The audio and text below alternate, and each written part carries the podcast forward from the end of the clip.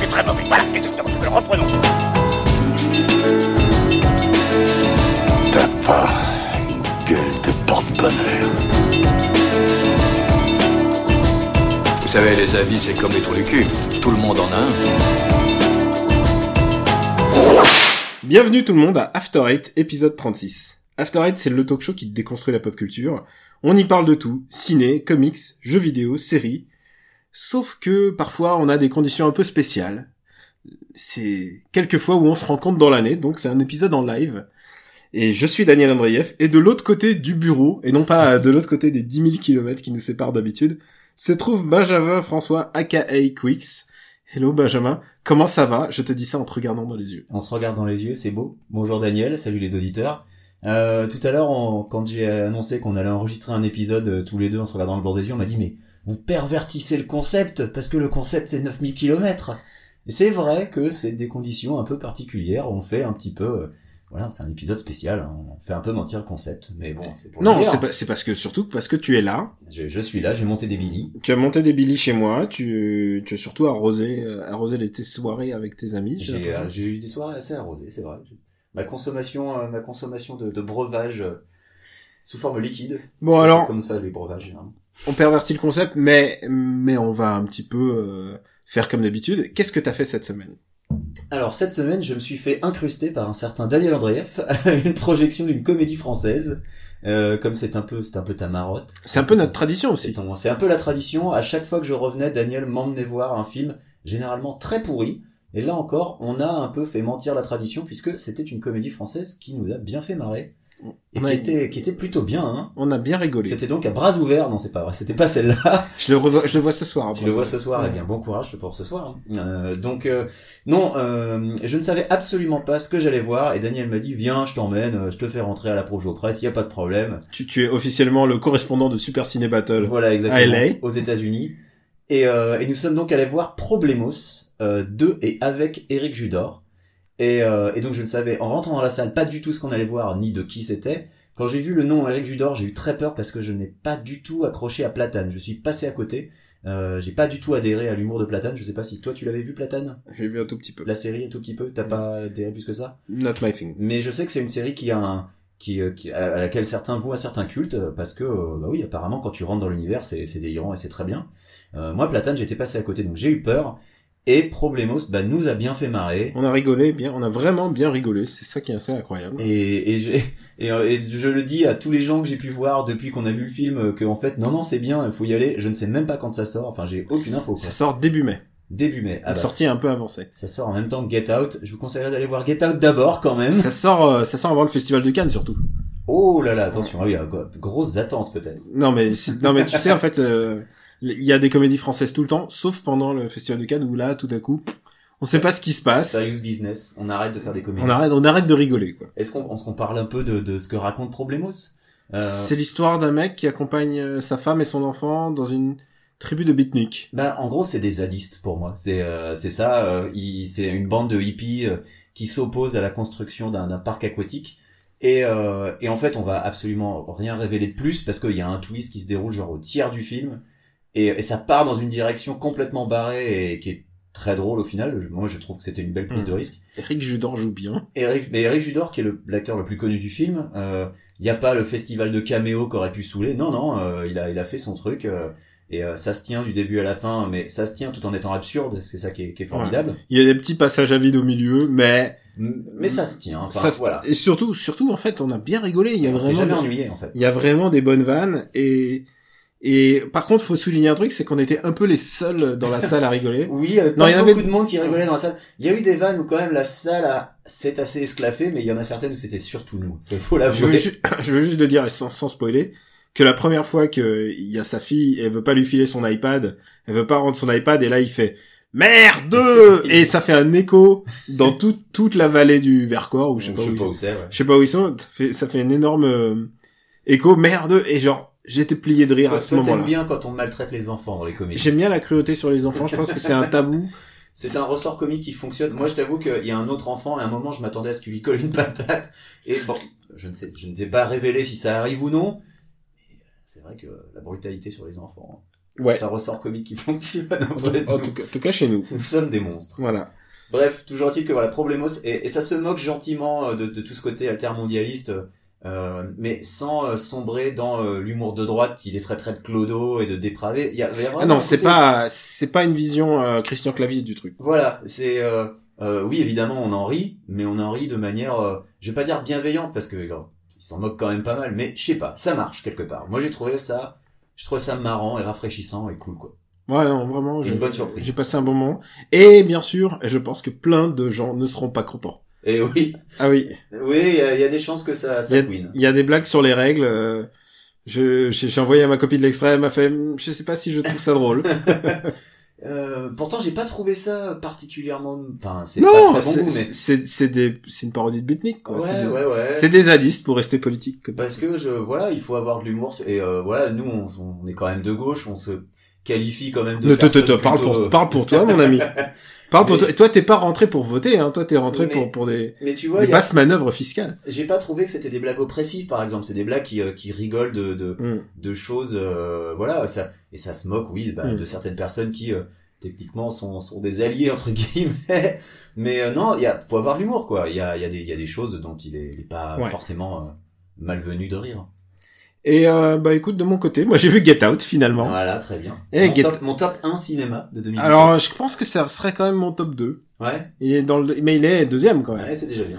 Euh, j'ai vu Lost City of Z et j'adore Lost City Tu of l'as Z. mis en top 1. Ouais, je pense que Lost City of Z pour Le l'instant. City of This, il est sorti aux US et sorti dans un- une discrétion absolue. parce Ouais, que je bah, n'en ai pas du tout entendu parler. il vient de sortir cette semaine, Ça je y est crois. Et euh, bah, manière, le cinéma de James Gray n'intéresse pas les masses. Pas aux USA. Euh, ça marche à New York, euh, dans, dans deux quartiers, tu vois. C'est c'est un cinéma qui intéresse et, et de toute manière un cinéaste qui va qui intéresse plutôt l'Occident, quoi. Ouais.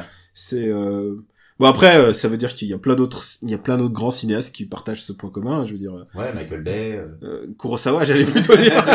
T'es con. Et, et donc, euh, ouais, voilà. Écoute, on va, on va abréger là-dessus. On enregistre dans des conditions donc un peu spéciales. Donc euh, Get Out quand même un petit c'est ton top Tu veux- c'est dans ton deuxième. mais- ouais, et je dirais, pour paraphraser Benjamin François alias Quicks, euh, allez-y sans aucune attente. Ne regardez même pas le trailer. Voilà. Ne regardez même pas le Je trailer. pense qu'il faut vraiment en savoir le moins possible. Mais par contre, si vous euh, allez le revoir, parce que euh, il y a des choses qui deviennent mais limpides euh, au deuxième visionnage. Et on pourra en parler euh, hors antenne, comme comme on disait à la radio dans les 90. On en parlera hors antenne. Et à chaque fois, tu disais mais qu'est-ce qu'ils disent On t'envoie ton kit. Et voilà. voilà. Putain, sais, ces blagues de vieux là. Ah, Quand... mais on a on a perdu la moitié de nos auditeurs. je pense. Et, hum, et donc on, va, on on a décidé, euh, comme on enregistre, ça nous est arrivé l'année dernière aussi, Mhm. euh, on a fêté nos un an grâce à un épisode d'Henri Michel. D'ailleurs, on vous remercie pour cet accueil, euh, pour cet épisode d'Henri Michel. On est un peu abasourdi euh, pas toujours quand les gens disent ah j'ai découvert Henri Michel grâce à vous. D'abord, ça nous fait très Ça fait plaisir. vachement plaisir de partager Ouais. Riviera détente avec vous parce que voilà, euh, tous les superlatifs euh, dont on a abusé dans le précédent épisode ne sont pas euh, ne sont pas vains. Euh, on pense vraiment le, le meilleur de ce podcast. Ouais. Et, euh, et ça fait plaisir de partager. Voilà. et puis je reviens de quelques jours où j'étais dans le sud, à Cannes, où j'ai rencontré Henri Michel. On, on a mangé un pambagna au soleil. euh, Vous avez bu beaucoup d'eau. On a bu de l'eau. Non, non, vraiment, là, ce coup-ci, on n'a pas picolé, là, ce coup-ci. Non, non, en plus, il était dans son, dans son Tourane et tout. a- Putain, alors que moi, tu vois, pas arrêté Quoi, de boire de l'eau? de picoler. Ouais, bien sûr. Ah non, non, non, nous, on a été très, très sages ce coup-ci. Mais, euh, mais il est pas dit que j'y retourne pas dans, dans, dans, dans pas trop longtemps, quoi. Pour acheter un drama japonais. Pour acheter un drama japonais, voilà, c'est ça le truc, c'est qu'il y a une vidéo qui traîne de moi et Pouillot. Enfin, plutôt Pouillot, Plutôt parce, parce que moi, parce que moi, je me, j'ai poussé Pouillot littéralement devant la caméra, je me suis barré. euh, très courageusement, parce que je déteste les micro-trottoirs à la sortie de, Tu lui as dit c'est ton d'heure de gloire. Va leur parler de camping. et, et il leur a parlé brillamment en tant qu'acheteur de programmes japonais. Quelle escroquerie. C'est merveilleux. Sinon, il y a des gens qui vont avoir des problèmes. Euh, et on a décidé de passer à la formule, euh, bah, ce qu'on appelle la formule FAQ. La formule où c'est vous qui avez fait le programme un peu, d'une certaine manière, puisque vous nous avez posé des questions. Et on va essayer d'y répondre. On a choisi quelques questions. Euh, je vous cache pas qu'on a choisi, ça veut plutôt dire j'ai mis des likes sur les questions et puis on a Je- et puis on a fait, on a fait, on a pris au hasard. Et, euh, et donc on va se lancer avec Quix, qui va, qui va faire le montage de l'épisode, donc quand même. Mais euh, je, je lui souhaite bon courage. Bah écoute, Est-ce que tu veux te lancer? Ouais, je vais commencer avec euh, une question de Sunlag qui m'est directement destinée et qui demande est-ce que vivre en Californie impose de manger mexicain? Alors, merci pour ta question. Euh, ça ne l'impose pas, mais étant donné que la cuisine mexicaine que l'on trouve en Californie est relativement proche de la cuisine mexicaine que l'on trouve au Mexique, on y est invité de manière assez récurrente, et puis bah pourquoi s'en priver quoi, c'est de la bonne bouffe. Euh, C'est vraiment de la bonne bouffe. Ouais, ouais, et il y a moyen de manger très sain en mangeant californien, franchement. Euh, tu prends un burrito euh, en mettant majoritairement de la salade et légumes. Tu prends un burrito un- burrito- que tu ne que tu ne remplis pas de crème fraîche et de viande. euh, au final, euh, t'as comme une salade à l'intérieur d'une espèce de galette de maïs, donc c'est délicieux et c'est c'est tout à fait euh, c'est très sain. Et puis euh, oui, non, la cuisine mexicaine, c'est une cuisine qui est très riche, qui est euh, qui est pas si variée que ça parce que globalement, ça c'est quand même euh, des variations autour du taco. Euh, Le burrito, c'est un taco un peu plus rond. Euh, t'as euh, Des haricots. les carnitas, oui, et puis euh, t'as les, les haricots noirs euh, qu'on te, qu'on te livre avec. Puis le houmous. Qui confond tout. Euh, bah, tu, peux- tu sais, tu peux faire une cuisine Et fusion. le, tu, et le tarama. tu peux, comme on dit dans Top Chef, tu peux twister euh, ton taco en Mm. ajoutant du houmous, par exemple. T'es parti sur un taco et puis. Et puis voilà. j'ai déconstruit mon taco avec. Euh, donc oui, J'espère que ça plaira au jury. évidemment ça, on peut, tu faire, euh, tu rajoutes un petit granité avec pour faire comme Jacinta. Et un petit peu de yuzu. Donc, ça n'impose évidemment pas de manger mexicain. En tout cas, euh, peut-être que pour devenir citoyen américain, on me demandera quel est mon taco préféré. Mais en tout cas, c'est pas une mauvaise idée quand on est en Californie de manger mexicain. Oui, parce que euh, la l'offre en, en cuisine mexicaine à Paris, je pense, est assez limitée et je ne sais pas vraiment ce qu'elle vaut. Après, euh, vous allez peut-être nous balancer vos meilleures adresses de resto mexicain Paris et me dire que j'y connais rien et que j'ai tort, c'est possible. Mais en tout cas, en Californie, on trouve de la très bonne bouffe mexicaine, donc pourquoi pas? Euh, et j'espère que j'ai répondu à la question. Daniel, à toi. Euh, c'est une question qui nous est envoyée par Bird Eye, donc un fidèle auditeur. Et cette question est, vous êtes le boss final d'un RPG. Quelle musique choisissez-vous pour le combat et quelle phrase dites-vous juste avant? Oh la vache. Euh, Toi qui joues beaucoup au RPG. euh, en ce moment, ouais. Euh, je mettrais Rain in Blood en musique, mais ce sera un combat un peu, tu vois, ce serait pas un combat où tu prends ton temps. Faut, faudrait un petit peu bourriner. Et alors la phrase, je paraphraserais euh, Sylvester Stallone dans Demolition Man. Tu vas regretter ça le restant de tes jours, c'est-à-dire deux secondes. Voilà. Je pense que c'est une bonne phrase d'accroche pour un boss de RPG. Eh bien, écoute, euh, moi je ferais, euh, je mettrais la musique de du boss de fin de Final Fantasy V, qui est sans doute sans doute un des meilleurs trucs en musique un peu 16, 16 bits, tu vois. C'est genre, Ouais. c'est vrai, vraiment super. Je te à charge à toi de la mettre un petit peu en fond. Ouais, je, je- Et- je- quand je ferai le montage, je serai rentré dans le... Et ma punchline serait va te faire huiler, qu'on entend dans Robocop en français. Très bonne punchline. Voilà, C'est- ah bah, je pense que c'est la meilleure punchline de, de VF. Ou alors, ou alors, si je veux me la péter, euh, je ferai Optimus Prime dans le film Transformers. Et attention, pas le film euh, de Michael Bay que tu citais plus tôt, mais le film dessin animé où il fait One shall stay, one shall. Ouais, c'est un truc, un truc un peu, un peu pédant. Un peu grandiloquent. Ouais, voilà. Euh, on, va One passer, shall fall. on va passer à une question que j'apprécie beaucoup, euh, de Martin Gamera. Et là, c'est une question qui, qui va... un autre ami du, du show. Oui. Quel est votre plus grand désaccord en cinéma, comics, musique et jeux vidéo? Alors, je propose de commencer par jeux vidéo parce que là, j'ai une réponse évidente. Je pense que notre plus grand désaccord, c'est Dark Souls, euh, que toi, tu adores, et euh, moi, j'ai Pour pas- moi, c'est un des meilleurs jeux de tous les temps. Voilà. Et aussi d'Henri Michel, je tiens à dire. C'est vrai. Mais euh, Michel a commencé direct par le 3. Euh, moi, Ouais, j'ai mais- commencé par le 1. Comme, Ouais. euh, et encore, j'ai pas fait Demon's Souls avant, mais... et donc voilà, ça c'est un grand désaccord parce que moi j'ai pas réussi à rentrer dedans à cause de la maniabilité à laquelle je suis mais complètement hermétique. J'ai détesté la maniabilité de Dark Souls et les caméras et le lock et tout un tas de problèmes dont j'ai déjà parlé. Et je sais que toi c'est des jeux qui sont très très chers à ton cœur. Euh, donc euh, donc pour les jeux vidéo, je pense que ça notre plus grand désaccord. Pour le cinéma, j'aurais envie de glisser Fiston parce qu'à chaque fois qu'on commence à en parler, euh, tu abrèges le débat. Genre, ah c'est bon, c'est bon. Parce que Fiston, c'est une comédie avec Kev Adams et Franck Dubosc que, que Daniel m'avait conseillé. Moi, j'étais j'étais dans l'avion. J'étais de retour, j'étais dans l'avion sur le point de rentrer à Los Angeles et j'envoie à Daniel la liste des comédies françaises qu'il y a sur le sur le sur le, le, le programme Air France et je lui dis bon, il y a ça, ça, ça, ça, tu me conseilles quoi? Et tu m'as fait regarder Maestro, qui était très bien. Maestro, un de mes me- la meilleure comédie de cette année-là. Maestro, voilà, qui était très bien. Et tu m'as dit vas-y Fiston, c'est bien. Et euh, moi j'étais sûr, Dubosc et Adams Ah, tout se casse la gueule. pendant que tout tombe sur le bureau de Daniel. Euh, tiens, voilà, je ramasse ça. Et Fiston, j'ai absolument détesté, à part un passage où Franck Dubosc met des gifles à Kev Adams parce que en fait, il fait ce que j'avais eu envie de faire pendant une heure de film avant. Mais c'est old, c'est old Frank Dubosc et il essaye d'être le grand maître. Vas-y, et euh, qu'est-ce qu'on a en désaccord comics? Euh, désaccord comics, euh, je, je crois que tu détestes Old Man Logan ou t'es juste, euh, t'es juste. euh, J'aime pas Old Man Logan, ouais. Mais genre tu l'aimes pas, genre déteste ou c'est juste. Non, je l'aime pas. Ouais, alors moi je l'aime bien, mais j'irai pas le défendre, donc c'est pas un énorme désaccord quoi. Enfin, on n'est pas, on n'est pas. C'est bizarre de penser à son désaccord. Il faudrait que tu me files ta liste de ta liste de trucs préférés pour qu'ensuite je les snipe Ouais, ouais, mais. et vice versa. Mais il faudrait que je sois sûr que toi tu les aimes pas quoi. C'est un peu compliqué là, euh, parce que c'est vrai qu'on n'a pas forcément eu de débat sur des comics ou. Euh, je pense qu'il y a New X-Men sur lequel on s'est engueulé Ah fois. putain, New X-Men, ouais, New X-Men j'ai pas du tout aimé en fait. Et moi, New X-Men, je pense que c'est le meilleur run de X-Men depuis Burn et Claremont. Et Mhm. donc, euh, donc j'adore, adore New X-Men. Moi, j'ai un, j'ai un énorme problème. Euh, J'aime bien les thématiques abordées dans New X-Men et je trouve qu'il y a vraiment des bonnes idées. Mais j'ai détesté le traitement qui est fait euh, euh, par euh, par Grant Morrison de ce génocide. Il y a combien 3 millions ou 6 millions de mutants qui meurent d'un seul coup à, à Genosha. Et c'est expédié en même pas deux pages. Alors, Et du coup, tu c'est deux pages de plus que dans House of M.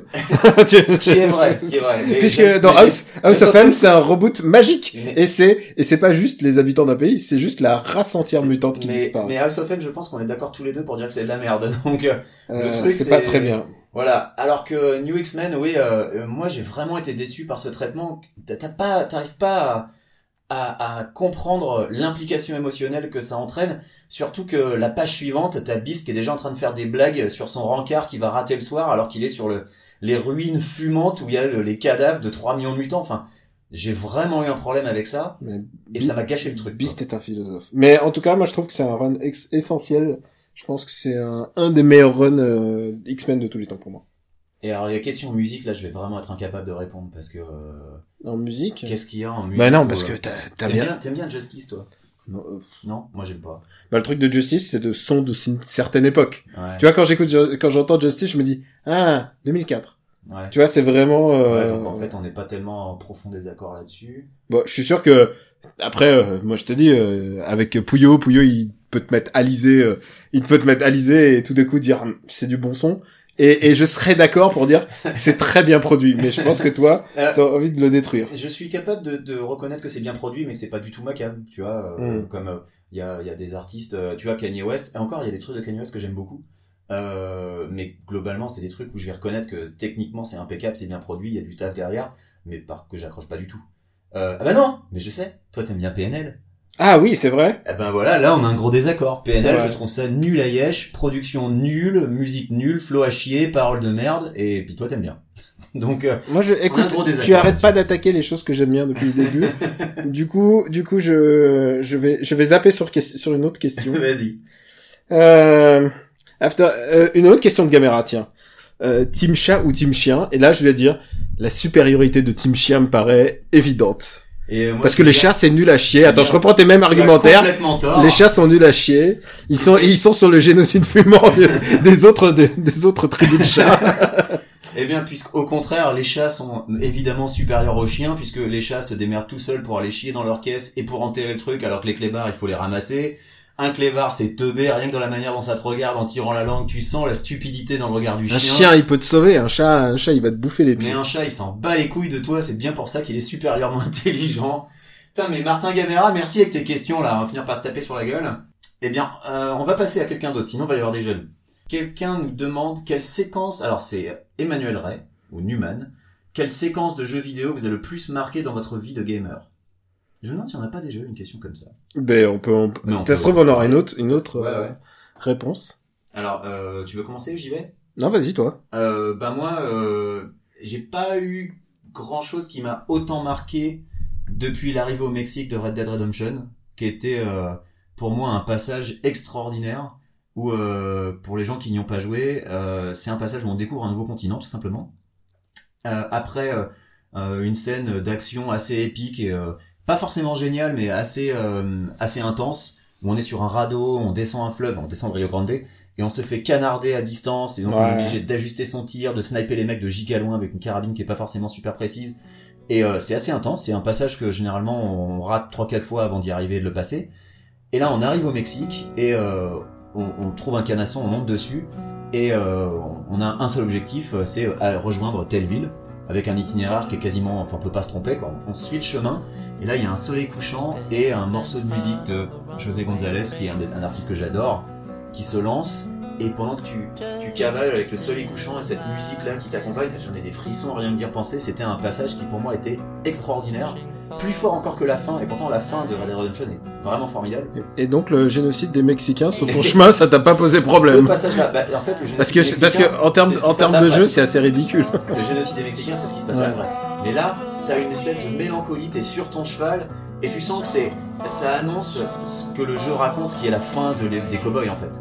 Parce que la, toute la fin du jeu, t'es dans une ville et tu te rends compte que le. le- Là, on est d'accord que la tout, fin est beaucoup mieux que le début, quoi. Bah, Et d'ailleurs, toute la séquence de fin. Et alors, attends, parce qu'on peut mettre, on peut parler spoiler.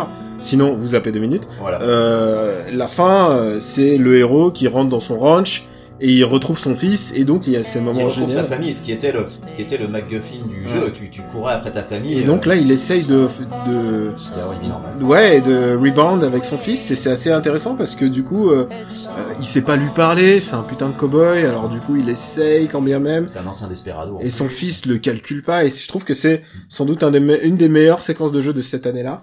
Et je, pour rebondir sur la question, j'ai eu euh, plusieurs séquences de jeux inoubliables cette année. Mhm. Je vais juste les dire. Euh, J'en ai parlé un peu dans Gaijin Nash. Il y a euh, Resident Evil en, en VR où tout d'un coup tu te mets euh, contre un coin, contre un coin d'un d'un mur. Ouais. Tu regardes, il y a un couloir derrière, mais tu es derrière le mur quand même Tu penches la tête. et tu penches la tête. Et là, tout d'un coup, toute la stratégie de jeu euh, change, quoi. C'est-à-dire que t'as plus le, le fameuse disparition magique de se coller contre un mur à la Metal Gear. Ouais. Et là, c'est littéralement toi qui bouge la tête Oui, pour, puis- et je trouve ça génial. Je trouve ça tu, ce que extraordinaire. en plus, c'est qu'en penchant la tête, le monstre peut te voir. Ouais. Ce qui est un truc qui n'est pas si courant dans le jeu vidéo. Généralement, tu te mets en planque, Ouais. tu penches la tête et l'IA te voit pas. Non, non, là, là, là- il te voit. Ouais, non, et c'est, ouais, je peux comprendre. ouais. Et, et aussi dans Zelda, une de mes séquences préférées de l'année, euh, c'est, et même de l'année, euh, même des jeux vidéo depuis. Ever, oui, parce que la question c'est de ta vie gamer. Ah, là, je parle cool. juste pour cette année en tout cas déjà. c'est que Zelda, à un moment, tu, tu es tout en haut de la tour et tu te laisses, tu te laisses planer contre, euh, avec le vent, vers la nouvelle région, la région qui t'attend. C'est au tout début du jeu. Et tu regardes et tout d'un coup tu découvres que le monde est tellement grand et au loin, tu sais, il y a des plaines et tout.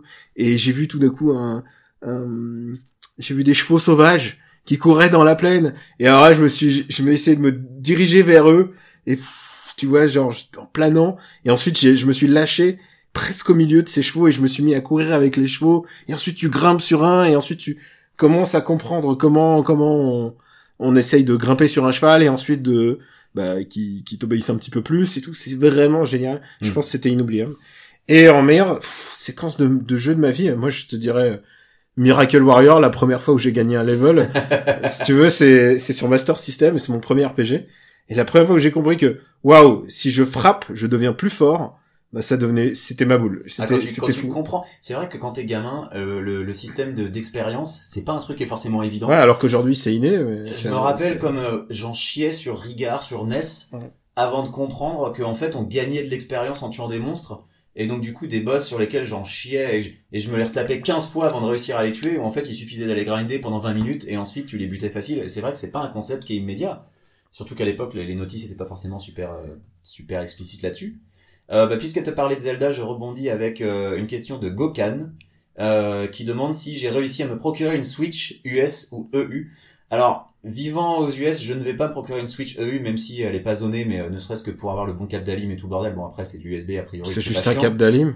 Ouais, ouais, mais après, c'est pas forcément chiant, mais euh, elles sont pas zonées au niveau du store non plus? Non, Donc, ouais, bon, je pourrais. Mais je pense que je la paierai moins cher là-bas, déjà. ça c'est sûr. Euh... Pas de beaucoup, mais ouais. Ouais, et puis euh, et donc je n'ai toujours pas de Switch, mais euh, mais j'en ai j'en ai envie pour jouer Zelda en fait. Mais ce sera peut-être le seul jeu que je vais faire pendant des mois. je t'ai donné Switch. envie. Bah ouais, ouais. Moi j'attends Mario Kart. Mm. Mais bon, Mario Kart, on... Mais Mario Kart, je le connais déjà. mais Mario Kart me fait envie, mais je me dis est-ce que je vais vraiment y jouer tout seul? Parce que quand je veux jouer à Mario Kart, je vais chez mes potes où il y a une Switch, euh, où il y a une Wii U avec euh, un vidéoprojecteur et on joue à Mm. 4 quoi, ou voire à plus. Donc euh, donc ouais non, je je suis pas complètement persuadé euh, pour Mario Kart, même si euh, c'est un excellent jeu et que oui, les gens qui auront des amis sous la main euh, peuvent se le faire. Mais donc non, je n'ai toujours pas de Switch car de toute façon, elle est toujours quasiment introuvable aux US. Que quand il y a du stock, ça part, c'est une question de minutes, Mhm. ça part en 20 minutes sur Amazon, ça part en 5 minutes chez Walmart. J'en ai vu chez Toys R Us à la Roche-sur-Yon. S'il y a des gens qui cherchent des Switch, vous aller là. Ouais, j'en ai vu. Il y en avait une ou deux qui traînaient. Une question de Xenocross qui- est quels sont vos plats préférés ou le plus détesté, surtout quand vous allez manger chez des potes? Je pense que je peux répondre pour Daniel, son plat préféré, c'est la brochette bœuf fromage, qu'il trempe dans la sauce soja. Non, euh, mon euh, pff, le plat que je suis le plus heureux de manger chez des potes, c'est la fondue savoyarde. Et je précise bien la fondue savoyarde, je préfère la fondue à la raclette. Et euh, moi, euh, le plat euh, que j'apprécie le plus de manger chez des potes, c'est la raclette que je vais manger ce soir chez des potes. Donc euh, on est très fromage, team fromage quand même. Même si c'est pas le même fromage. Et Check. Voilà. check. Et ce- là, on peut faire des checks. Là. Mm, mm. Et, et le plat détesté, J'ai pas vraiment de plat détesté, moi. J'aime si- pas le hachis parmentier, sachez-le. Qu'est-ce que tu n'aimes pas? Alors c'est la viande ou c'est la purée? C'est le mélange des deux. Ouais, euh, ça genre, c'est genre, ça me, Tu n'aimes pas twister ta purée avec un petit peu de viande hachée? Non, ça me dégoûte rien que d'y penser en fait. C'est très bizarre. et la brandade de morue, celle qui a posé tant de problèmes à notre candidat dans Top Chef. Ah, le bac, Car oui, j'ai regardé Top Chef pour la première fois de ma vie. euh, j'ai pas vu. Et, et, et non, j'ai pas de problème avec le bacalao. C'est marrant. J'aime bien le Mais avec bacalao. le hachis, ouais. Bon, bah, Ouais. pourquoi pas. Euh, je sais pas si j'ai un plat détesté. Euh... Ah, sinon- sinon, je- pas. Sinon, je déteste le natto, euh, qui est du, c'est, c'est, non, c'est un truc fermenté. Hmm. C'est, ça sent le caca. Ouais. Parfois, quand il est bon, ça sent le caca de bébé. c'est horrible. Je, je déteste le natto. C'est pas du tout à base de riz, c'est un légume. Non, non, c'est, c'est un, C'est un peu comme le marmite. Alors Non, c'est un haricot fermenté. C'est un haricot, d'accord. Ouais. Et donc j'aime pas le natto. Et sinon, j'ai vu euh, dans un de mes derniers voyages, euh, je crois que c'était en Thaïlande. Euh, il y avait, je suis passé à un marché local super petit. Il y avait des trucs immondes. Il y avait des trucs que je n'arrivais pas à regarder. il y avait du durian? Euh, c'est quoi ça? Le durian, c'est un fruit qui schlingue sa race. Ah non non non, je te parle de brochette avec avec le petit poussin Ah oui, né ah euh, oui, né à bout de ouais. ah genre c'était horrible horrible. Et pourtant, la street food, c'est ce qu'il y a de meilleur en Thaïlande. D'ailleurs, ils veulent l'interdire. Non non non non non, moi c'est pas du tout ça. Vas-y à toi. Euh, combien de langues parlez-vous et lesquelles? Et alors là, je prends un risque débile en posant cette question parce que moi, je suis un peu nul. Je parle français anglais. J'ai encore des vagues notions d'allemand. Et donc, je suis ridicule par rapport à toi? Bah non, t'es pas ridicule, faut bien parler les langues. Il y a pas de langue plus ou moins ridicule, il y a pas de ridicule C'est surtout en nombre que je suis ridicule. Non, bah je parle français, euh, français, anglais, russe, euh, japonais. euh, Je parle, euh, je parle espagnol euh, suffisamment. T'as parlé polonais devant moi l'autre jour. Ah, J'ai parlé polonais devant toi et c'était pour marchander. Alors, oui, c'est vrai que quand tu me lances, il y a des choses que je comprends dans certaines langues. Du coup, euh, tu sais, mon père me faisait écouter euh, euh, Mozart, donc du coup, euh, je connais. du coup, les opéras en allemand, je- il y a des petites bases qui sont restées, mais Yiddish aussi un peu? un petit peu. Non, mais toutes les bases allemandes, euh, allemandes germaniques, en fait, j'ai remarqué que j'ai un un truc qui me je sais pas pourquoi je je- j'y arri- j'y arrive pas trop mal mais en tout cas la base polonaise le polonais je ne le parle pas vraiment je le parle suffisamment pour marchander comme t'avais vu Ouais, D'ailleurs, ça a marché. ça a marché. ouais. Et, et, et c'est une langue, c'est une langue, euh, bah, je, je vais, j'ai raconté une anecdote personnelle. C'est une langue, en fait, chez moi qui est, qui est dormante. C'est-à-dire que j'entendais ma mère le parler avec, euh, euh, avec ma tante, avec ma grand-mère, et elle se disait les secrets de meuf, les secrets d'alcôve. Donc, je sais juste, en polonais, insulter les gens. Je sais dire des, je sais dire cette nana, elle pue la merde, tu vois, ce, genre de truc, je sais le dire en polonais. D'accord. Je sais dire les insultes, les insultes de meufs. Donc, euh, je suis sûr que si si j'allais une semaine en Pologne, je vraiment je parlerais. T'insulterais tout le monde? D'abord, oui, mais je parlerais vachement mieux. je pense que je parlerais vachement mieux. Et euh, et puis l'espagnol aussi que j'ai pas mal pratiqué dans les montagnes au Pérou. Voilà. Mais il y a encore une fois, il n'y a pas de ridicule. Euh, L'important, c'est d'y prendre plaisir et de, de pratiquer. C'est vrai. C'est à toi. Euh, c'est à moi. Euh... Qu'est-ce qu'on top 5 romans. Oh la vache. Euh... Eh bien. euh, tu veux que j'ai- j'attaque? J'ai un top 5 romans sur Sens Critique que je t'invite à lire. Honnêtement, là. Vas-y, connecte-toi. Non, non, non. Euh, top 5 romans, euh, j'ai, euh, il y a Ou 200, top 10, hein, si tu veux. 200 froid de Truman Capote, euh, Brave New World de Huxley, Ouais. euh, qu'est-ce que je pourrais mettre d'autre, là, comme ça, au débeauté, là, euh, qu'est-ce que j'ai lu récemment? Euh, j'ai pas lu de roman récemment en plus. En ce moment, je suis, en- je suis encore. Non, mais pas Ouais, récent, les trucs que tu ouais, pas. hein. Bah, euh, j'ai. C'est une question de, de Lefebvre sur, sur Twitter. Ouais, ouais. J'ai toujours énormément d'affection pour pour Misery de Stephen King, Ouais. qui est un de mes préférés, je crois, de tout ce qu'il a fait. Bon, après, j'ai pas tout lu parce que c'est dur de lire tout Stephen King. Euh, quoi d'autre? Euh, Bah, vas-y, euh, balance dans quelques-uns le temps que je réfléchisse. Alors, moi, il y a euh, les frères Karmazov. Dostoevsky. Euh, et avant, j'avais l'habitude de citer les autres, et en fait, je pense que frères Karmazov, c'est vraiment, vraiment mon préféré. Ah, j'en ai un. Euh, Un russe en plus. Vas-y, balance. Euh, le Maître et Marguerite de ah, Bulgakov, de Bulgakov, ouais. Extraordinaire. qui est euh, qui est complètement mais mais euh, C'est un bouquin mystique. c'est un bouquin what the fuck du début à la fin et c'est formidable. C'est un bouquin pour les amoureux de Moscou. Hein. C'est- Ça vaut le coup de visiter Alors, Moscou sur les traces de... Moscou, mais, le- mais c'est vrai que le bouquin est le bouquin sur est les traces de, de Bulgakov.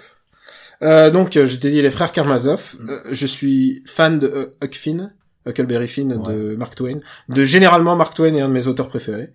Euh, genre, j'a- j'adore vraiment toute l'œuvre de Mark Twain et Huckleberry Finn particulièrement. Ouais. Euh, je suis, euh, bah après c'est du classico, mais euh, euh, Melville, euh, Moby Dick, je Ouais. trouve, je trouve que c'est essentiel. Euh, après, euh, j'adore Expérience de Martin Amis. Euh, qu'est-ce que je voudrais, qu'est-ce que je pourrais te dire encore? Il y en a euh, dans les plus contemporains. euh, je suis assez fan de Cavalier and Clay, dont on a sans doute parlé dans un dans un After Eight, euh, qui, qui est écrit par Michael Chabon. Michael Chabon dans, dans mes préférés euh, vivants et dans toujours les vivants, j'adore Philip Roth. Et Ah oui. Philip Roth, The Stain, The, Hu- The Human Stain, qui s'appelle Alors, euh, La Tâche en La français. tâche Ouais. et moi j'aime le complot contre l'Amérique euh, de Philip Roth qui raconte Le Plot Against America. voilà euh, une Amérique où Lindbergh rencontre l'élection présidentielle euh, remporte l'élection présidentielle à une époque c'était avant la Seconde Guerre mondiale mais Lindbergh était pro-nazi en fait Ouais.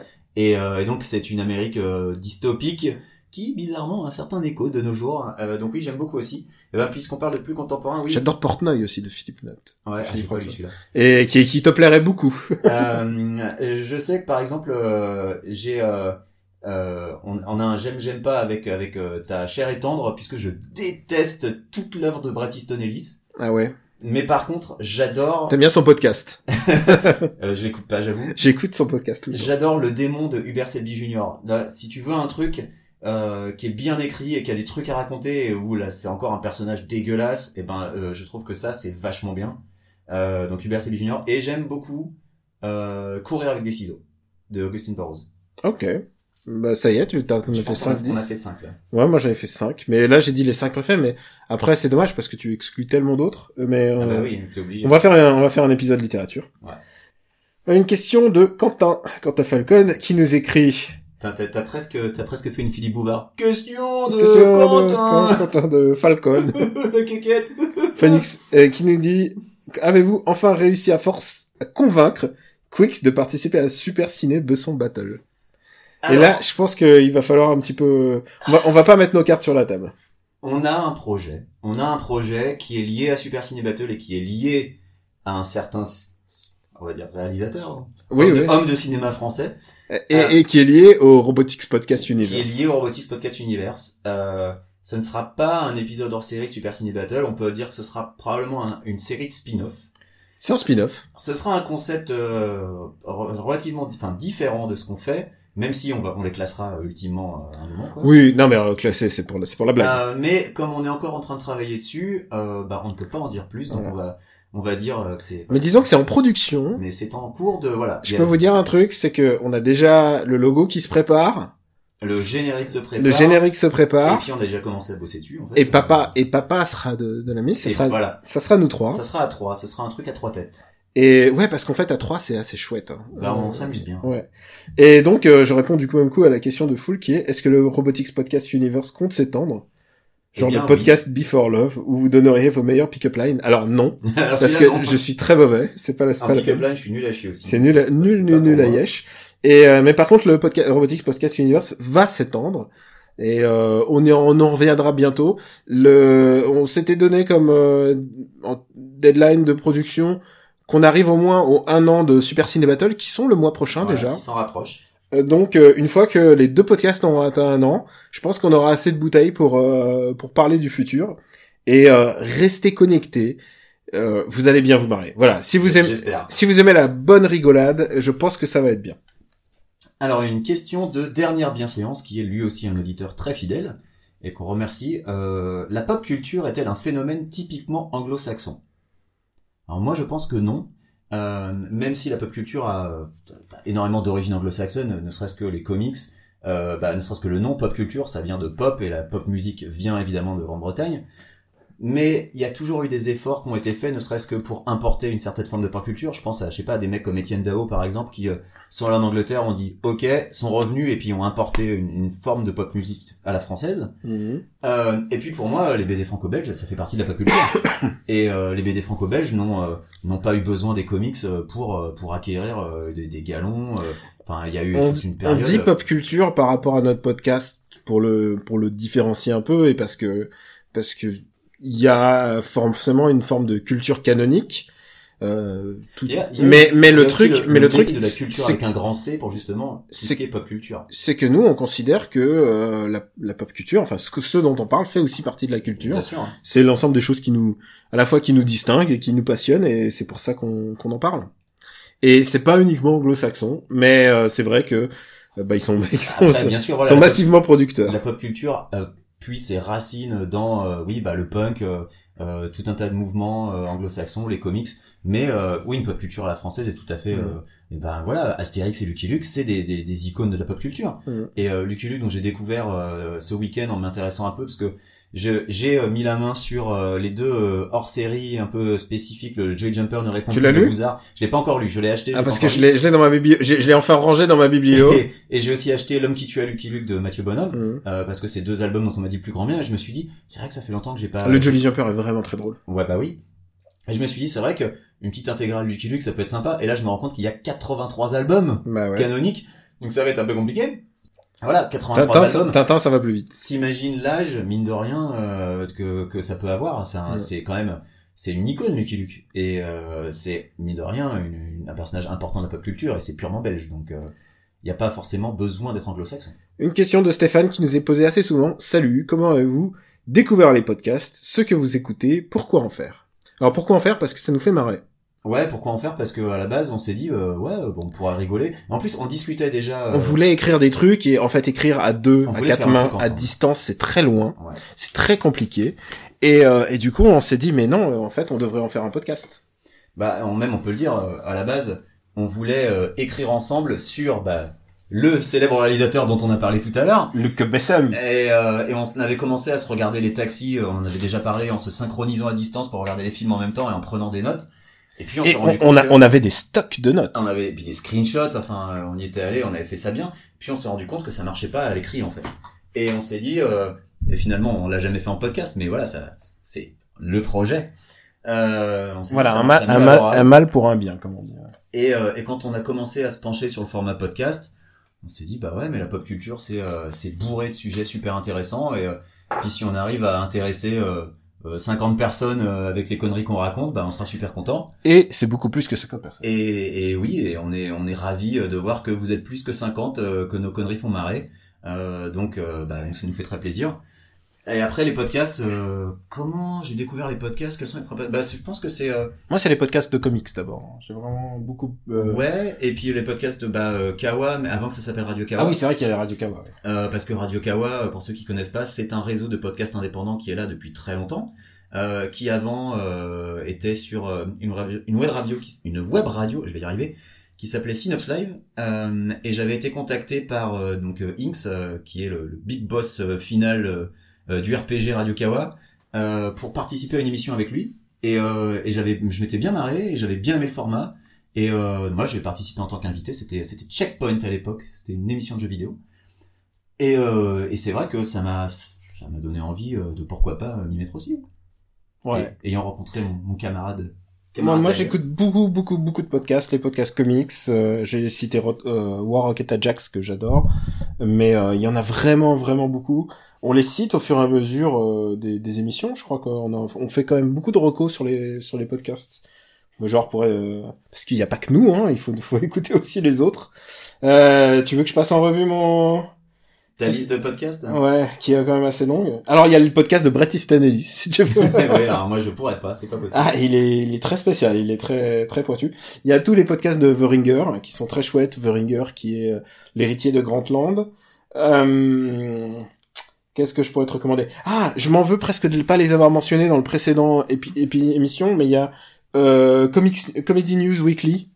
Il Euh, en a parlé. euh, Ah non, non, non. non, il en a pas parlé. Et du coup, Comedy News Weekly, c'est c'est deux mecs, euh, c'est Anthony, Anthony et, Mirelli et Dan Gagnon. et voilà, exactement. Qu'on salue d'ailleurs, parce que je pense que, enfin en tout cas Anthony, je sais qu'il nous écoute. Ouais, et, et ils passent en revue euh, les stand-up et les émissions euh, et, les, et les émissions de comédie Mm. qui passent à la télé et ils le font vraiment avec une euh, un Un enthousiasme. enthousiasme. Moi, J'allais dire acharnement, mais ouais. C'est, très, moi, c'est un très bon podcast que je recommande chaudement. Il y a euh, bien sûr How Did This Get How Did How Did This Get Made? qu'on- dont on a parlé 15 000 fois. Voilà. Qui Euh, n'est plus à présenter, je pense. Ouais, c'est marrant parce que ensuite, du coup, j'ai beaucoup de retours sur les sur les podcasts qu'on en parlait. Par exemple, euh, j'avais parlé de A Was Vertu, qui était quand même un podcast un peu mineur, Oui. qui et tout d'un coup, il y a plein de gens qui me disent ouais, A Was Vertu, vraiment, vraiment. West. Vertu, on va rappeler le concept rapidement. C'est des gens qui avaient des, des rôles, mais complètement mineurs, mais sur des films énormes, mais qui du coup ont des anecdotes de production et sont vachement plus faciles à approcher que les stars. Et ils en parlent sans tabou. Ouais. Voilà, exactement. Euh, je me suis mis récemment euh, sur les conseils de Max à Pop Culture Happy Hour. Mhm. C'est vraiment pas mal. C'est euh, c'est la c'est public, donc c'est pas mal. Je vais commencer à écouter relire Tintin, c'est dans les nouveautés. Euh... Ouais, il y en a quand même. Ouais, voilà, voilà. Déjà, on en a cité pas mal déjà. Voilà, donc, ouais. Et Euh, euh, il y en a un qui m'a vraiment fait rire, c'est The People versus Batman versus Superman. oh putain, faut que j'écoute ça. Et c'est un podcast qui est uniquement consacré à, à- au film. Et il passe section par Oh, segment. merde. et au Mais fur et à mesure, tout de suite. au fur et à mesure, il commence, c'est le syndrome de Stockholm, il commence à être prisonnier du film, il commence à y merde. prendre goût. Euh, la Euh. sélection rap d'Olivier Cachin. Je écouté, je l'écoutais hier. Ouais. Et vraiment, Olivier Cachin. Mais après, c'est, c'est un peu de la gruche parce que c'est des émissions de radio. Et, et ouais, non, voilà. Déjà, on en a fait pas mal. Euh, voilà, vous avez quand même de quoi, de quoi écouter là. Voilà. Il y a une question qui m'est directement euh, adressée, Vas-y. puisque j'ai un peu balancé ta, ta guilty passion pour Franck Dubos dans Super Ciné Battle avec ma Non, liste. tu t'en es moqué. Oui, oui, je l'avoue. je l'avoue, monsieur Andreev, car il était temps de, de, de dénoncer cette imposture. Ouais. Car je suis très fier d'avoir balancé une liste de trois films qui ont tous fini dans le bottom 5. Ça, ça c'est une petite victoire pour la France. Euh, et donc on me demande, de qui es-tu le guilty fan? Est-ce que moi j'ai un, un, une guilty, un guilty pleasure? Alors, euh, je suis extrêmement fan de Mark Wahlberg, mais comme vous en dites du bien à chaque fois, du coup c'est pas tellement guilty Je pense que c'est Patrick Puydeba qu'il faudrait dire. Mais ah putain, mais oui bien sûr, mais je suis, euh, je suis guilty fan de Patrick Puydeba, Et même de, plus généralement d'AB Productions. de, de tout AB Productions évidemment. Euh, C'est quand même de la brave merde. et, et oui, euh, mais euh, et, et je suis euh, toujours euh, ébahi, euh, épaté par le talent euh, de, de, la, de ce qui s'appelle la sitcomologie. Euh, c'est un site de, c'est des experts mais archi pointus sur toutes les séries AB et ils sont incroyables et leur compte Twitter est génial. C'est eux qui avaient sorti euh, la vidéo euh, Closer to Azoulay Ouais. euh, avec donc euh, Closer de Nine Inch Nails sur les les moments les plus euh, les plus hot des des sitcoms avec production, une vidéo qui est fantastique et qu'il faut absolument voir. Et euh, oui, j'avoue, euh, je, je ça fait très longtemps que je n'ai pas euh, regardé les Mystères de l'amour parce que c'est extrêmement difficile depuis les USA. Euh, Je mais pourrais, je pourrais te les choper, je pourrais être ton cousin des, de il faudra être mon France. cousin d'Europe. Mais j'ai une guilty passion pour les sitcoms AB. Euh, si vous allez sur Sens Critique et que vous regardez un peu les diverses séries AB, il y a des chances que vous tombiez sur une critique que j'écris, qui généralement est longue. Euh, celle des Mystères de l'amour, euh, je- elle fait genre 50 000 signes, donc je, je lui fais des efforts. Euh, oui, AB, on va dire que c'est mon guilty pleasure. Mais si je devais euh, et, et Patrick Puydeba que j'ai interviewé d'ailleurs, parce qu'il est, il a fort sympathiquement accepté de rencontrer un type qui euh, à l'époque euh, sortait de nulle part, n'avait pas de podcast, n'avait pas de légitimité. Tu les lui as gens, euh, sucé la bite.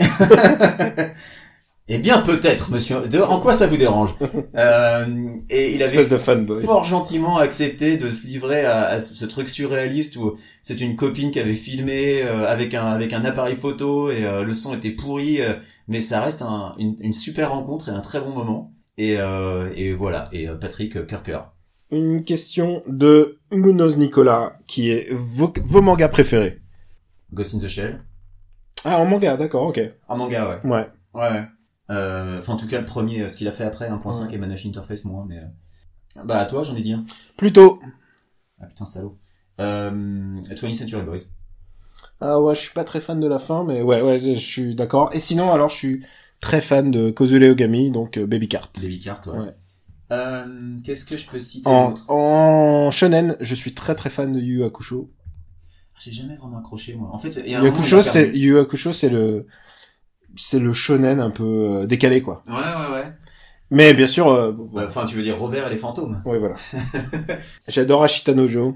Ah, moi, je suis Ah, vieux, moi, je suis vieux Ah, manga. plutôt old school, ouais. ouais, Ouais. Tiens, si j'avais mon armoire devant moi, ma bibliothèque avec tous les mangas que Ouais, j'ai bien sûr. euh, euh, Bouddha, Ah, Bouddha de, De Tezuka. Ouais. C'est peut-être mon manga Tezuka préféré. J'ai eu vachement plus de mal avec Blackjack, je sais pas pourquoi. Je- Ah, moi, je suis, je suis, moi, c'est Blackjack, mon préféré. Ouais, j'aime beaucoup Blackjack, hein, mais euh, mais j'ai mais Bouddha pour moi c'était une évidence quoi. C'était le truc, mais euh, j'ai accroché tout de suite et j'ai trouvé ça euh, formidable. Je me suis quand même pris une baffe dans la gueule quand j'avais lu Video Girl High à l'époque. Oh. Ouais, ouais, j'avoue, j'avais un petit cœur euh, de d'artichaut, tu vois. J'étais un, un petit romantique. Et je sais même pas s'ils sont encore réédités les Video Girls, ils doivent pas être évidents à trouver maintenant. Enfin, j'en sais rien, peut-être qu'ils sont réédités en fait. Euh, J'étais dans une librairie avec un copain euh, en début de semaine et en fait je suis un peu perdu euh, dans l'offre actuelle.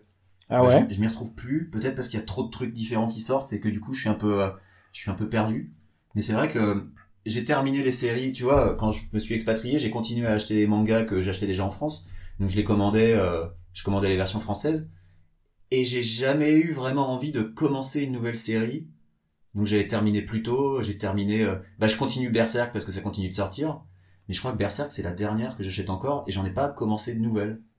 Euh, j'ai lu un peu les Arsène Lupin euh, qui sont sortis chez Kurokawa, qui sont sympas, mais euh, il n'y a pas vraiment eu de, de nouveaux mangas récents. Euh, Si j'aime bien One Punch Man par exemple, mais c'est vrai que je, je ressens pas le même plaisir que quand je lisais les GTO à l'époque. euh, une autre question de Arnaud Lehu, qui, qui est, et ça c'est très spécifique, quelle est votre histoire favorite des 4 fantastiques? Hors Secret Wars 2015? Tu veux, Euh, tu veux que je me lance tout de suite? Euh, J'en ai une. Ah, vas-y. Euh, J'en ai une. C'était c'était une histoire qui était parue dans dans un Nova, donc édition Lug. c'était genre dans les années 80. Ah, donc c'est John Byrne. Et ça m'avait marqué parce que j'étais trop jeune pour vraiment comprendre ce qui se passait et, et je suis je suis retombé dessus. Je sais plus comment. Genre je rangeais des, des vieilles BD. Euh, et c'est donc une histoire où le père de Alicia Masters, donc Philip Masters, euh, qui est le, le, Le Puppet le Master. Puppet Master, comme dans Ghost in the Shell d'ailleurs, euh, il réussit à faire revivre leur passé Ouais. à la famille Richards euh, pour donner à sa fille l'existence qu'il aurait voulu qu'elle ait en fait. Il les rapetisse dans une mini Il les town. rapetisse dans Ouais. une ville miniature. Oui, oui, oui, je vois très bien, c'est John Byrne, mec. Et, et c'est voilà, et les dessins sont, fort- sont extraordinaires. Et l'histoire est géniale. Et euh, c'est quoi C'est 40 pages? Euh, c'est deux numéros. C'est du numéro euh, Enfin, c'est c'est un one shot qui doit qui doit à l'époque a dû sortir dans ce qu'ils appelaient les récits complets Marvel. C'est comme ça qu'ils Non, non, il est sorti dans Nova, vraiment, les je me Paperback. souviens. Mais ils ils l'ont ils l'ont bien dû sortir dans un dans un RCM non après je sais pas. Euh, non, je pense Non, que c'est sorti dans vraiment dans Nova. Enfin en tout cas ça fait partie donc de la série régulière des 4 fantastiques. C'est, je crois que ça s'appelait, ça s'appelait euh, Terror in Tiny Town.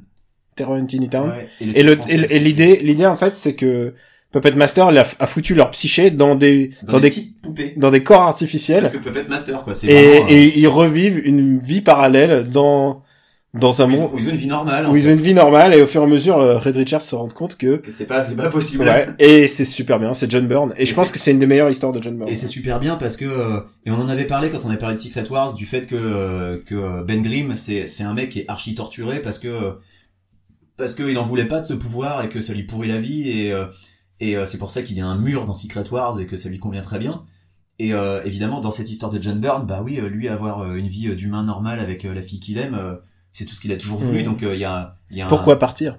Exactement, lui il serait limite prêt à rester là-dedans quoi. Et Mm. puis finalement il se dit bon bah en fait c'est pas la vraie vie mais c'est vraiment une chouette histoire et euh, pour moi c'est c'est mon histoire des 4 fantastiques préférée parce que c'est euh, un de mes premiers comics aussi. Ouais. Donc Ah, je peux comprendre que moi, c'était un petit peu avant avec X-Men, mais euh, il y a une, un, un cas, un, un, euh, comment dire?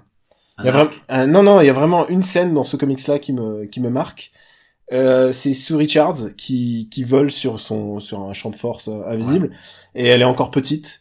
Et tout d'un coup, elle passe devant, euh, devant Doctor Doom, mais Doom. sans son masque. sans son masque oui. Et elle lui, elle dit, ah, je savais qu'il était scarifié, mais pas à ce point-là, et Oui, tu le oui. vois pas. Elle a, mais elle a une vision d'horreur, elle voit son visage, Ouais. elle est super choquée. Et j'adore, ouais, ouais. j'adore ce passage. Et c'est à l'époque où, à l'époque euh, euh, où Doctor Doom montrait pas son visage tout le temps.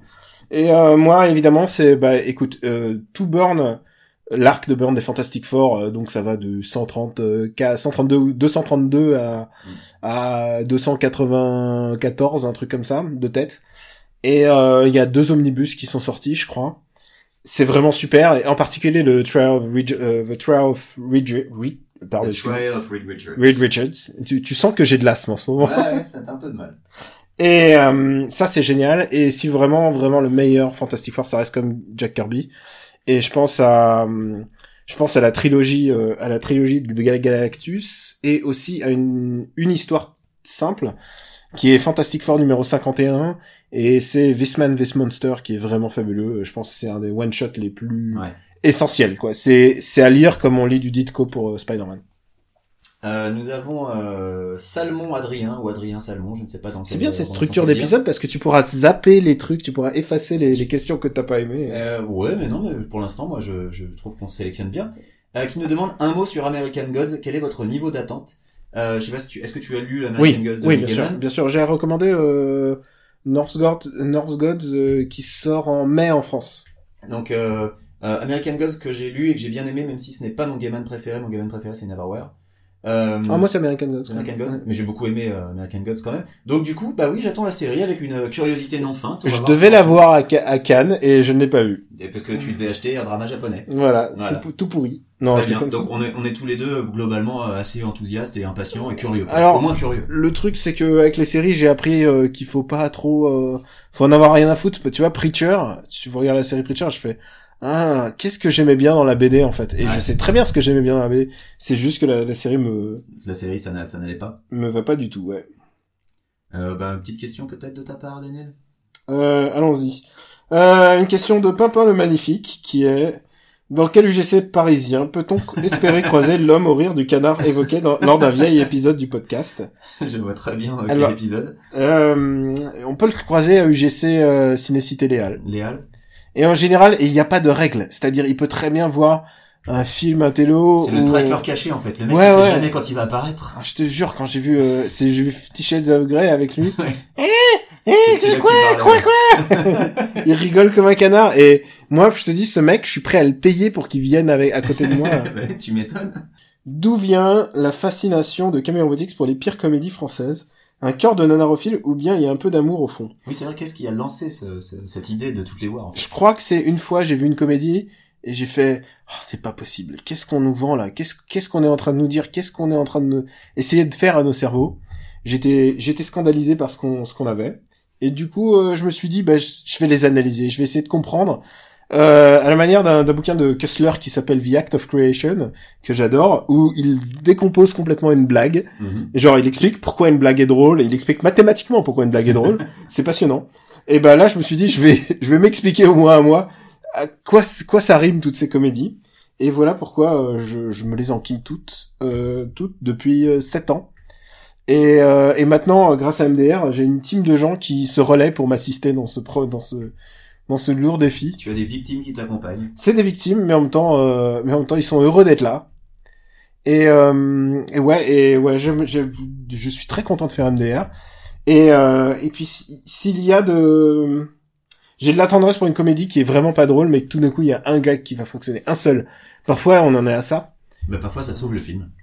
Bah, ça sauve le film, et c'est pour ça que j'ai un peu de cœur pour celle-là. Mm. Sinon, euh, sinon, je n'ai absolument pas de cœur pour ces deux. Il faut que ça soit bien. Alors, il y a une question que je vais te montrer qu'on va se garder pour la fin, je pense. Celle-ci. Laquelle par pensez-vous. Ah d'accord. Celle-là, je pense qu'on peut la garder pour la fin. Euh, du coup, euh, nous avons euh, François Matt qui demande vos journées comptent-elles bien 24 heures comme les miennes? Là-dessus, je pense qu'on peut répondre euh, oui, même si des fois c'est compliqué. Mais surtout, comment s'est passée votre rencontre chez GK Est-ce que tu veux raconter? Non, toi, qui raconte Toi, qui tu raconte racontes mieux. Euh, C'était à l'occasion des 10 ans de Gamecult. Euh, le site avait invité euh, les modos et euh, tous les pigistes et euh, évidemment la rédaction. Euh, et euh, moi j'avais déjà j'avais déjà rencontré la rédac parce qu'on avait déjà fait des bouffes, euh, mais je n'avais jamais rencontré Daniel euh, parce que toi t'étais t'étais pigiste, bah t'es toujours pigiste de toute façon pour Ouais. le cas. Euh, et on s'est en fait retrouvé euh, sur une séquence de alors c'était pas Just Dance, c'était Dance Central, le jeu de Harmonix sur Kinect, donc sur 360 avec Kinect, et où on avait joué euh, avec Nanark euh, tous les trois. Et t'avais débarqué en plus, t'a- t'avais des lunettes de soleil euh, qui te donnaient euh, une touche, euh, une touche assez, euh, Ouais. assez, assez rock'n'roll. J'avais une super conjonctivite en fait. Ouais. Mais t'avais des lunettes de soleil façon euh, façon K2000 un peu, j'avais trouvé ça génial. et en fait, on, on s'était bien marré sur Dance Central et euh, en fait le courant est super vite passé. Ouais. Euh, faut dire aussi que les autres c'était un peu des connards. ça ça n'aide pas évidemment. Euh, donc voilà et, euh, et ensuite ouais, on s'est on a on a discuté et puis on s'est rapproché. Et là, je pointe quelque chose du doigt. Tu vois ce qu'il y a sur mon bureau? Et oui, euh, je, je vois ton avatar euh, dessiné euh, euh, qui donc maintenant te représente sur le site. Ouais, par Simon Hutt. Et euh, qui, qui est au-dessus de mon bureau, donc... euh, Voilà, il trône au-dessus du bureau à côté de à côté d'un amiibo The Legend of Zelda. Ouais, je suis désolé. Un épisode que t'aimes pas en plus. Non, c'est surtout, c'est surtout un autre truc, c'est que j'ai pas encore rangé ça, tout ça. Ouais ouais, bah oui. C'est ça le problème. Oui, car j'aide Daniel à ranger ses vieux jeux et je peux vous dire qu'il y, y a la matière. Ouais, et puis t'es tombé sur un jeu là, il y a pas longtemps. Et Daniel m'a fort gentiment offert Final Fight CD, euh, qui est le meilleur portage jamais du euh, meilleur beat'em all jamais. Final Fight, mon jeu de cœur, et la version Mega CD était extraordinaire avec des musiques CD formidables et, et un jeu qui, euh, qui honnêtement, enfin, pour de la Mega Drive, c'est incroyable. C'est quasiment arcade perfect, tellement meilleur que le portage Super Nintendo qui est horrible. Donc euh, Final CD pour toujours dans mon cœur. Merci Daniel, ce cadeau. Je t'en prie, je t'en prie, on va se mettre les musiques après. Ouais. Oh, tu pourras les musiques, la musique de fin. Je mettrai une musique en fond. La musique de fin est super. Euh, une question, euh, une question de Lord, Lord Encore Pe- deux trois questions, je pense, et puis on va. Ouais. Une question de Lord Pedros. Vos sensations sur les titres Rebirth de DC Euh, bah moi j'ai lu que euh, le Batman euh, pour l'instant de, Tom King. de King et Fish. Donc euh, évidemment je n'ai pas euh, pour l'instant euh, et j'aime beaucoup. I am Gotham. Voilà, I am Gotham et euh, et, Et maintenant, il est I am Bane. eh bien écoute euh, j'ai hâte mais comme je l'ai lu en, en hardcover euh, Mm. moi je suis en retard donc euh, j'ai pas j'ai pas un avis global mais je, pour l'instant j'aime bien. J'ai lu une très grande partie de Rebirth. Mhm. Et alors, il y a des trucs que j'adore. J'adore. Et je pense que ça mériterait de faire une émission entière. Ouais. Euh, j'adore le Rebirth de Superman et génial. Euh, juste pour expliquer euh, à Benjamin, en fait, Superman est mort, le Superman New 52 est mort. Mais il y a un autre super. Il y a un autre Superman qui était là pendant tous ces cinq ans. il faut six ans que ça a duré. Il était, il était planqué avec sa famille et son Il gosse. plantait ses navets dans Animal Crossing. Exactement. Il était, il, il était fermier et il était caché. Et puis maintenant que l'autre Superman est mort, bah il s'est dit bah je reviens et il s'est rasé. Il est revenu alors qu'il avait une grosse Ouais, beubare parce de, c'est- de beau gosse. Batman donc c'est super. La surprise c'est que Imagine s'il était débraillé en t-shirt, c'est indigne Ouais. de la fonction de Superman. Exactement. La surprise, c'est que Suicide Squad est drôle, est bien. Genre le, le comic Oui, Suicide le comics, Squad est oui, su- oui, oui. J'ai eu très peur. le comic Suicide Squad est bien. Euh, et il y a eu un crossover Suicide Squad Justice League qui était vraiment très bien. D'accord. Genre c'était la bonne surprise. Et pour moi, le meilleur comics de ce Rebirth de loin, c'est Green Lanterns. Et alors je me dis prononce bien Green Lanterns avec, Avec un un S. Puisque c'est en fait c'est pas du tout Green Lantern Al Jordan Mhm. c'est euh, deux autres euh, Green Lantern qui étaient des Green Lantern apparus dans les New 52 et qui étaient très sous-exploités. Il y avait euh... ah putain, j'ai un trou de mémoire sur les noms. Euh, il s'appelle Baz. Le le mec s'appelle Baz et euh, et il est euh, il est musulman et la première fois qu'on l'a vu dans New 52, il s'est fait euh, il s'est fait euh, il s'est fait car- incarcérer pour terrorisme alors qu'en fait, il venait juste que de voler une voiture. C'est la pire origine de, de- de Ouais. tout, tout ce que tu peux imaginer. C'était écrit un peu avec condescendance. Et ils en ont fait un, et, et là, le fait de Rebirth, ils en ont fait un personnage vraiment intéressant qui, qui est un Green Lantern paradoxal qui, qui est à la fois un Green Lantern et qui porte un gun parce que il se dit merde, qu'est-ce qui se passe si jamais mes pouvoirs s'arrêtent? Et il est un peu angoissé, donc il a besoin d'avoir une arme à ses côtés. Et l'autre Green Lantern, ça a aussi très mal commencé pour elle puisque elle a été prise par une euh, par une bague maléfique et euh, qui littéralement elle faisait d'elle une victime. Ses origines ont fait font d'elle une victime en fait, D'accord. Euh, puisque euh, la la bague lui disait haha tu vas être mauvaise, laisse-toi aller au côté obscur de la force, enfin tu vois ce genre de truc. Et elle elle passait son temps à résister, mais en fait elle était une putain de victime quoi. Ouais. Et, euh, et là maintenant elle s'est échappée de tout ça. Mais euh, et, et ce qui se passe dans Green Lantern, c'est que c'est la c'est le duo entre ces deux Green Lantern qui sont euh, qui ont rien à voir ensemble, mais qui essayent d'apprendre à être Green Lantern. Et en plus ils ont la même euh, euh, la même lanterne qui les recharge. Ils en ont qu'une seule pour deux. Ce qui fait qu'ils sont obligés de faire équipe en- ensemble. Et c'est vraiment très très bien écrit.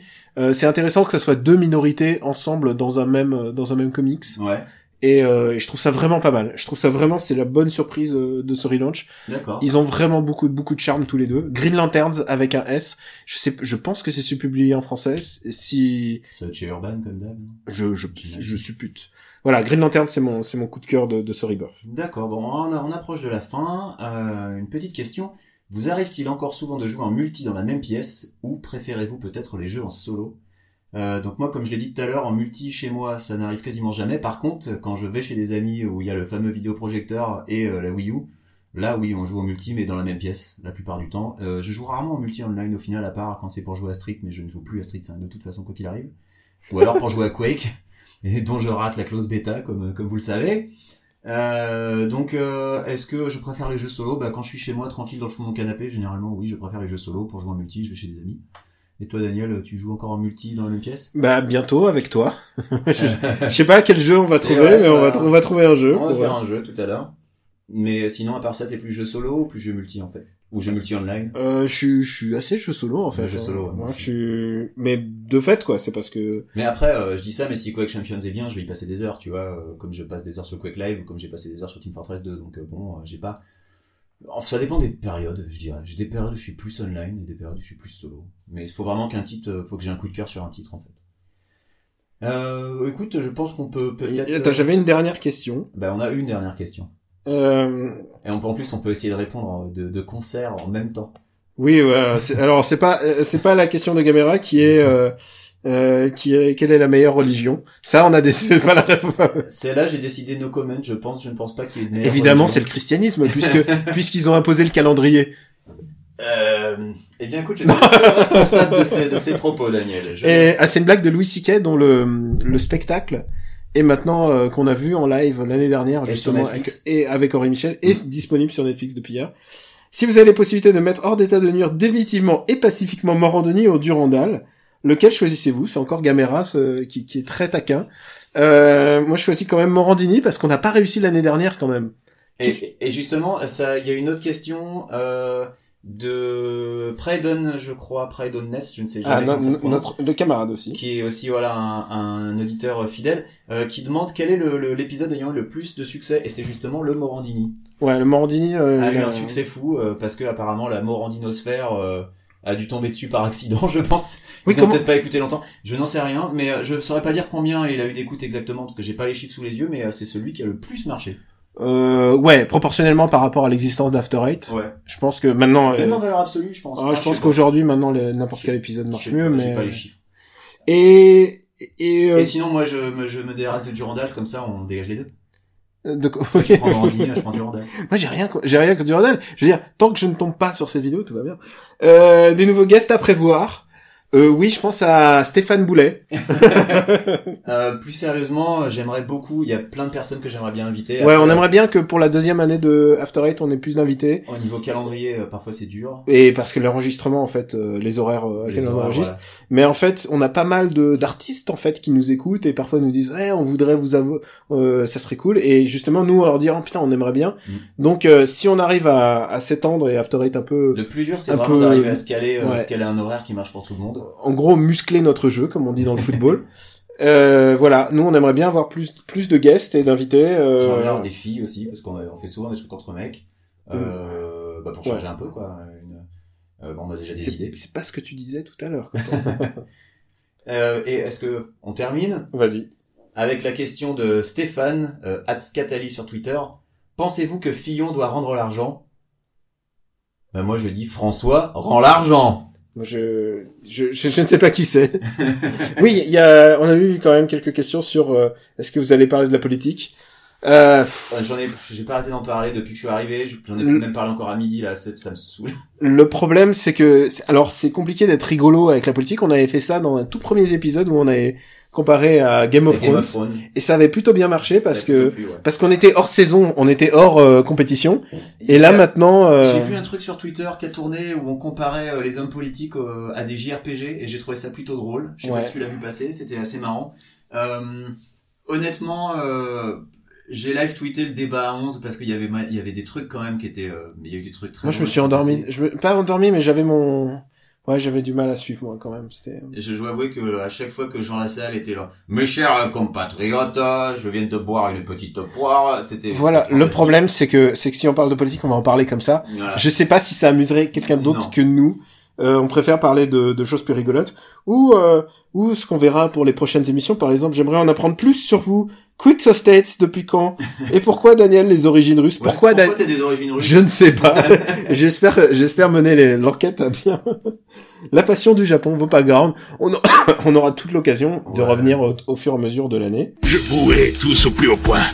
Vous et puis toute votre clique de terroristes. Vous n'êtes qu'un sale gang d'assassins de bas étage, des putains d'enfoirés qui font chier la terre entière.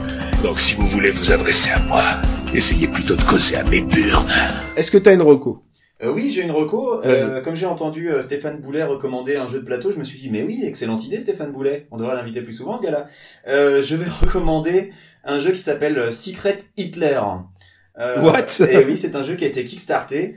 Je Euh, connais, je connais Secret Girls, mais pas Secret Hitler. Et, et Secret Hitler, c'est un jeu euh, qui est un peu dans la veine de Mafia ou du Loup-garou, où c'est un jeu à identité secrète. Euh, ça peut rappeler aussi Bang pour les gens qui connaissent, un jeu qui s'appelait auparavant Wanted, et je pense qu'ils ont eu un problème de copyright. Euh, donc c'est un jeu à identité secrète. Au début du jeu, on a une carte qui dit euh, voilà, euh, vous êtes euh, vous êtes tel personnage. euh, euh, donc en fait, vous pouvez être soit un démocrate, soit un fasciste. Et euh, si vous êtes un fasciste, vous pouvez aussi être Hitler. Et le but du jeu pour les fascistes Parce que est- démocrate Hitler, non. euh, non. Et le but du jeu pour les fascistes est euh, soit de se débarrasser de tout le démocrate, soit d'arriver à faire passer euh, six lois fascistes, je crois. Alors, ça fait longtemps que j'ai pas joué, donc je peux me gourer sur les règles, mais en gros, le pitch, c'est ça. Parce qu'il y a des règles dans le fascisme. Il y a des règles du jeu, en tout cas. C'est super bizarre. Et l'objectif pour les démocrates, c'est de flinguer Hitler.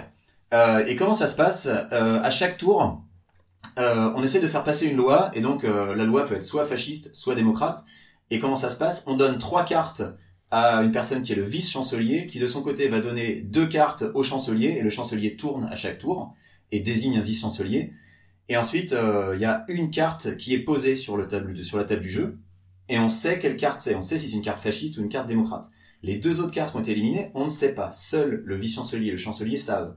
Et donc il y a des discussions genre, mais là t'as posé une carte fasciste, euh, si t'es un démocrate, euh, est-ce que ça veut dire que t'avais trois cartes fascistes qui t'ont été proposées? C'est des cartes qui sont tirées au hasard.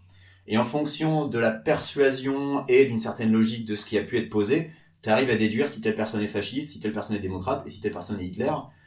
Et euh, tu as le droit à un moment de flinguer des gens. C'est génial, hein. c'est génial le deuxième degré. Donc, mais Écoutez, dans écoutez. Écoutez, j'ai très mal expliqué, mais... Non, non, mais c'est assez fascinant. Faites-en une partie, vous allez voir, c'est très drôle. Euh, c'est en gros, euh, s'il y a des gens par exemple qui ont déjà joué au loup-garou et qui ont trouvé que c'était chiant parce que déjà c'est interminable, c'est long, et en plus quand on se fait crever au début, bah ensuite on fait plus rien pendant 45 minutes.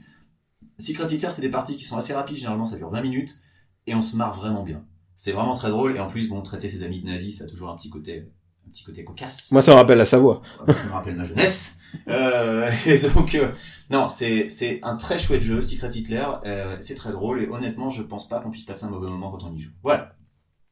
Bah toi, Daniel Taroko. Euh, Marocco, c'est un comics. Euh, c'est Captain America Steve Rogers.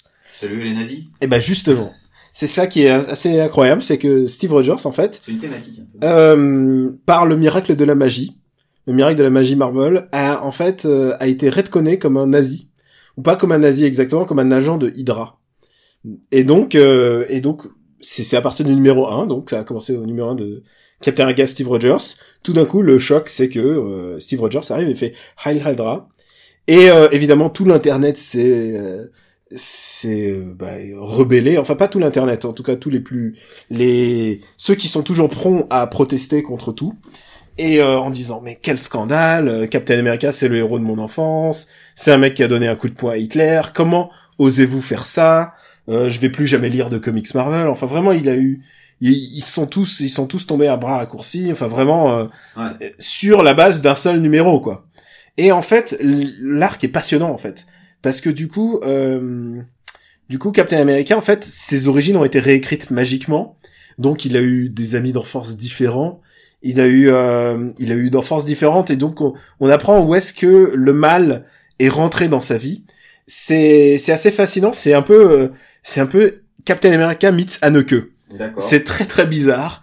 Et c'est fascinant à la fois. Et je trouve que je ne sais pas comment dans quel endroit ils dans quelle direction ils vont ils préparent un gros gros crossover où en fait Captain America va devenir le, le méchant du, du monde Marvel Ouais.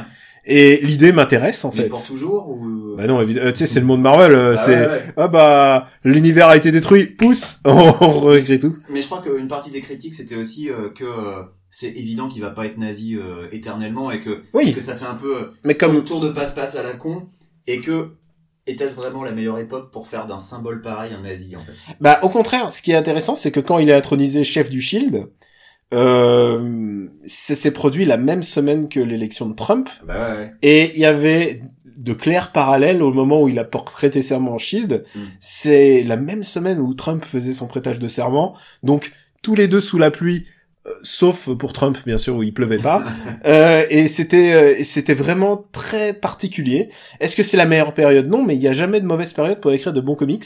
Oui. Et pour l'instant, euh, Captain America euh, Steve Rogers c'est passionnant et il est intéressant de lire en même temps Captain America euh, Sam Wilson donc euh, qui est Falcon, son, son ami, et c'est aussi le mec qui porte en ce moment le, le, le bouclier de Captain America. Euh, il est un autre Captain America, c'est c'est exactement ça. Et lui, il est euh, street level. Il est en ce moment en train de euh, protéger des gars qui se font tabasser dans les rues, des noirs évidemment, Ouais. par la brutalité policière. Donc il y a vraiment un vrai contexte politique intéressant à lire Captain America, les deux titres Captain America en ce moment. C'est vraiment passionnant et la manière dont ils vont s'imbriquer dans le monde Marvel va être passionnante. Parce que une, une polémique liée à ça, euh, c'est que justement il y a eu une récupération de Captain America euh, par l'extrême droite américaine et qu'on voit à l'heure actuelle. Alors c'est pas la faute du comics, mais c'est un effet de bord. Euh, on voit à l'heure actuelle des affiches avec un Captain America avec un insigne nazi sur son bouclier et qui arrête des missiles avec marqué immigration, euh, Mais Mexique dessus. Le euh, truc, c'est que Captain America, est, euh, ça fait pas partie du, évidemment, du personnage tel qu'il est, enfin, humaniste, euh, non violent aussi, puisque c'est le paradoxe d'un militaire qui se bat avec un bouclier. Ouais. Faut pas oublier qu'il se bat avec une arme de défensive, quoi. défense, ouais. Et, et, hum, on peut récupérer Captain America pour faire n'importe quoi. C'est, c'est, c'est le paradoxe de tous ces mecs-là. Mais moi, le premier comics Captain America que j'ai vu, euh, que j'ai lu de ma vie, j'étais gamin, il avait une croix gammée à la place de, de l'étoile sur son, sur son bouclier, et il s'était fait hypnotiser par euh, Dr Faustus, tu vois. Ouais. Donc, euh, oui, et, mais je savais déjà à l'époque que il fallait que je lise l'épisode suivant pour comprendre que bah, c'était pas l'état normal de Captain America tous les comics sont une espèce de trappe de secours dans lequel euh, oh bah finalement euh, Captain euh, il a été il a été buté. Ah non il a été buté par une balle magique qu'il a envoyée dans- chez les dinosaures. Et comme Kennedy, une balle magique. oui voilà. Il y a toujours un truc dans les comics pour revenir à au statu quo. Mais le truc c'est que là c'est vraiment passionnant et ça s'imbrique bien avec d'autres comics. Et comme euh, je vous ai recommandé ça peut-être que j'en ferai d'autres recos dans le même genre